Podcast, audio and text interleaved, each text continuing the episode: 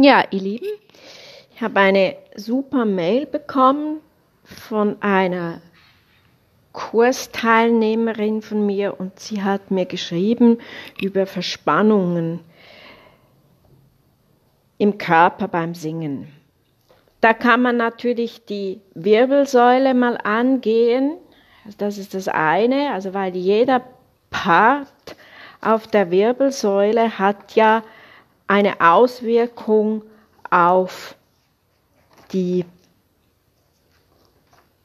Gesangsstimme. Also die, die, die Halswirbelsäule hat ein, eine Auswirkung auf die Artikulation. Wenn da Verspannungen in der Halswirbelsäule sind, hat das eine, eine Auswirkung auf die Artikulation, auf Lippen, Zunge, die Stimmgebung im Kehlkopf. Wenn etwas bei, der, bei den Brustwirbeln Sinn ist, dann hat das eine Auswirkung auf die Atmung der Lunge, auf das Zwerchfell. Lendenwirbelsäule hat ganz starken Einfluss auf das Zwerchfell, auf die Atmung. Und der untere Teil der Lendenwirbelsäule hat einen, einen Einfluss auf den Unterbauch. Und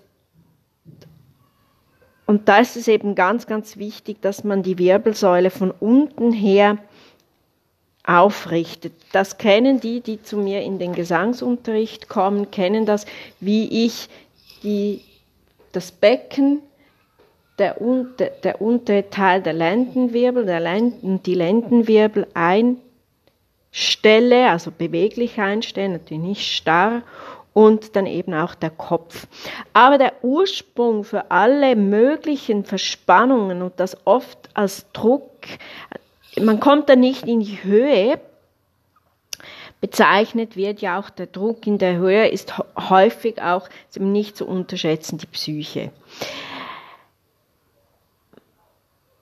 Viele, die in den Gesangsunterricht kommen, haben trotzdem Hemmungen oder einen zu hohen Anspruch, Ansprüche an die eigene Stimme und an, die eigene Leistung in den Gesangsunterricht. Das sind, das sind sehr oft auch die Gründe. Man muss da auch als Gesangslehrer oder als Gesangslehrerin sehr, sehr achten, dass man eben nicht zu viele Impulse gibt. Man muss ja Impulse geben, aber eben nicht zu viel, weil sonst wird das Gehirn kognitiv überreizt und dann beginnt eben auch der Schüler oder die Schülerin zu viel zu denken. Also unsere, unser kognitiver Bereich des Gehirns ist nicht für Multitasking geeignet. Auch wenn wir das Gefühl haben, dass das Gehirn ist, ist dann zu stark belastet und, und, und zu unruhig. Das hat viele sonstige Auswirkungen. Das würde jetzt zu weit, zu weit führen, wenn, wenn ich da aus, Führungen machen würde, weil ich habe da auch schon mit Neurologen darüber gesprochen. Also das, das Gehirn braucht Ruhe. Man versucht beim Singen oft mehrere Dinge gleichzeitig, weil sich ja die Dinge ineinander so, so wie Zahnräder ver, ver, verkeilen und dann ist man eben oft verleitet, mehrere Dinge gleichzeitig zu denken und zu tun. Dies wird beim Gesangsunterricht leider oft oft auch ausgelöst, weil sich eben die, die, die Lehrerinnen und Lehrer nicht bewusst sind, dass man vielleicht mal einfach auf etwas den Fokus lenken soll. Und da ist eben dann auch die Folge des Körpers ist dann eben auch, dass er sich verspannt. Zu viel Ballast de, des, des Gesangs, beteiligter Dinge, die man, die man äh, angehen muss, bewirkt eben eigentlich nicht ein, eine Balance, sondern eine Disbalance. Und das wollen wir ja nicht. Wir haben eben bei der Balance, bei der Waage, haben wir die Möglichkeit, in die eine Richtung oder in die andere Richtung zu gehen. Der Druck in der Höhe, den die meisten kennen, oder man kommt da nicht in die Höhe, weil man eben damit Druck, man nimmt zu viel Gewicht in die Höhe. Das kann also eben durch diese Über- oder auch durch Unterfunktion, Unbalanciertheit beim Gesang beteiligter Körperfunktionen erzeugt werden. Eben auch, wie ich, wie ich es schon eingangs erwähnte, auch Hemmungen können eben dann auch so, dass meistens dann eine, eine, eine Unterfunktion bei Hemmungen, aber es ist auch eine Unbalanciertheit. Der Druck, der durch die Unterfunktion eben auch durch die Hemmung dann entsteht. Wenn der Schüler es besonders gut machen will, hat er einen Ehrgeiz und er hat zu stark Druck drauf, Überfunktion und das ist dann eben auch wieder zu viel. Also das ist dann eben wirklich eine Balance, weil, weil Wille und, und, und ist ja, das ist ja grundsätzlich gut. Wir müssen ja einen Willen haben, dass wir weiterkommen, aber es kann dann eben auch, vor allem wenn dann noch Ungeduld dazu kommt, dann kann es eben auch zu einer Überfunktion kommen und somit auch wieder zu Druck. Das ist nicht effektiv und äh, bringt ja nichts. Ich gehe da nicht auf die einzelnen Dinge ein, so im Unterricht, weil es einfach zu weit führen würde, ist auch nicht spannend und es ist auch im Endeffekt nicht effektiv, da diese abgezeichneten Symptome anzugehen. Effektiv ist es zu wissen, und das passiert natürlich bei mir beim Check-up-Gespräch in den ersten drei Probelektionen, also in der ersten Probelektion, aus welcher psychischen Haltung heraus kommt ein Schüler oder eine Schülerin zu mir in den Gesangsunterricht oder warum singt jemand? Eine ganz zentrale Voraussetzung für die Arbeit. Erst wenn eben die Psyche ausgeglichen ist, dann, dann kann man grundsätzlich auch an diesen Körperfunktionen beim Gesang sein die Symptom, die Symptome, also der Versuch, da äh, Symptom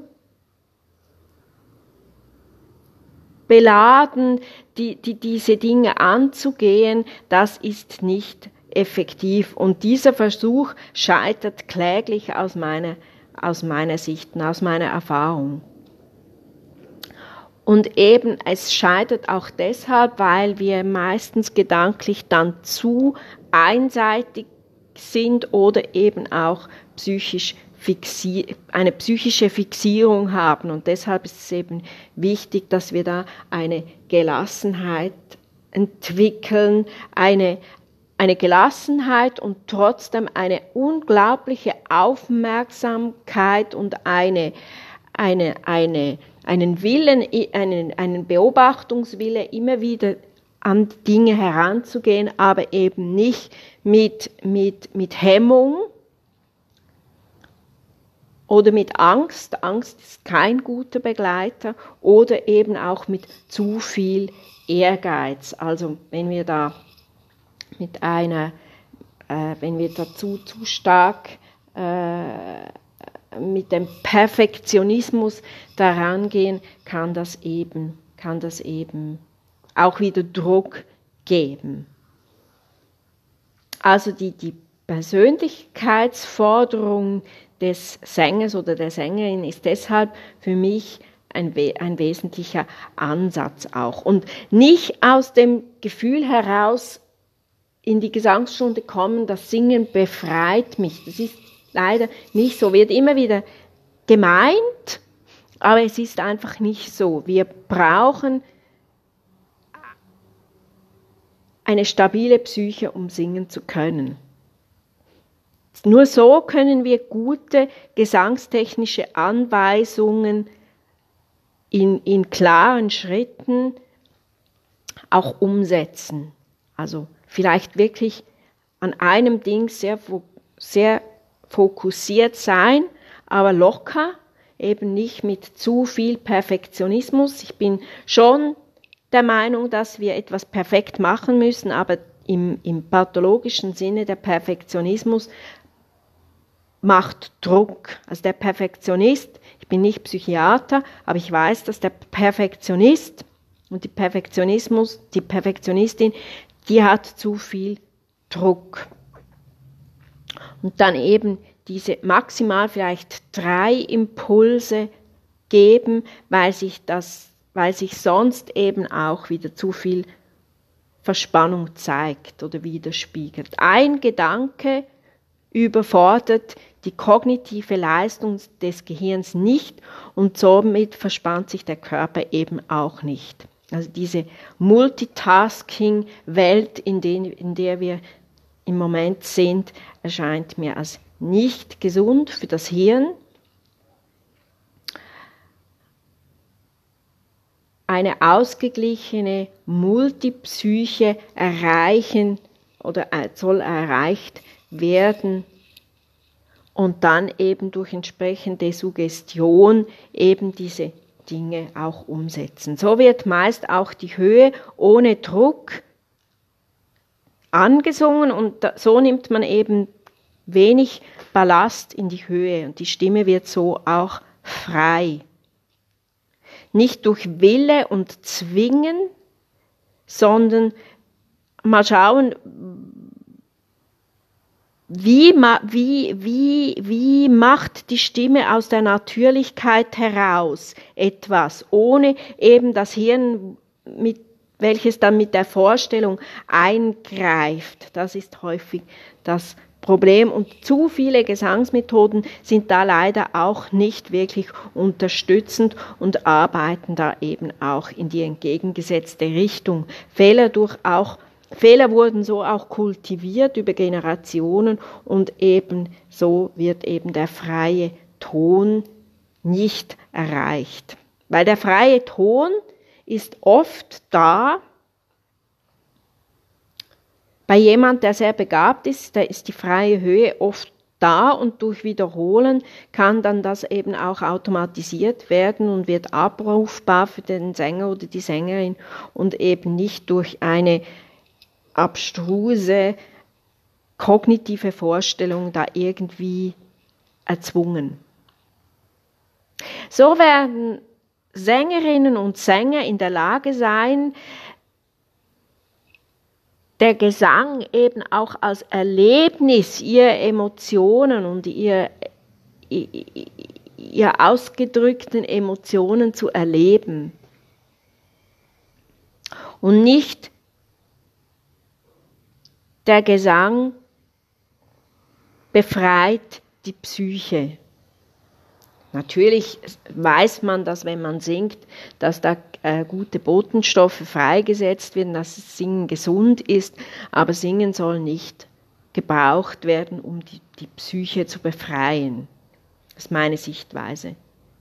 Emotionaler Ausdruck der Musik und auch der Text natürlich und die Rolle, die Figur im Stück, die Stimmung bietet sich wirklich optimal auch dazu. Ja, in dem Sinne habe ich ein, eine Podcast-Folge gemacht über Verspannungen in der Stimme. In dem Sinne, einen wunderschönen sonnigen Tag. Bis bald.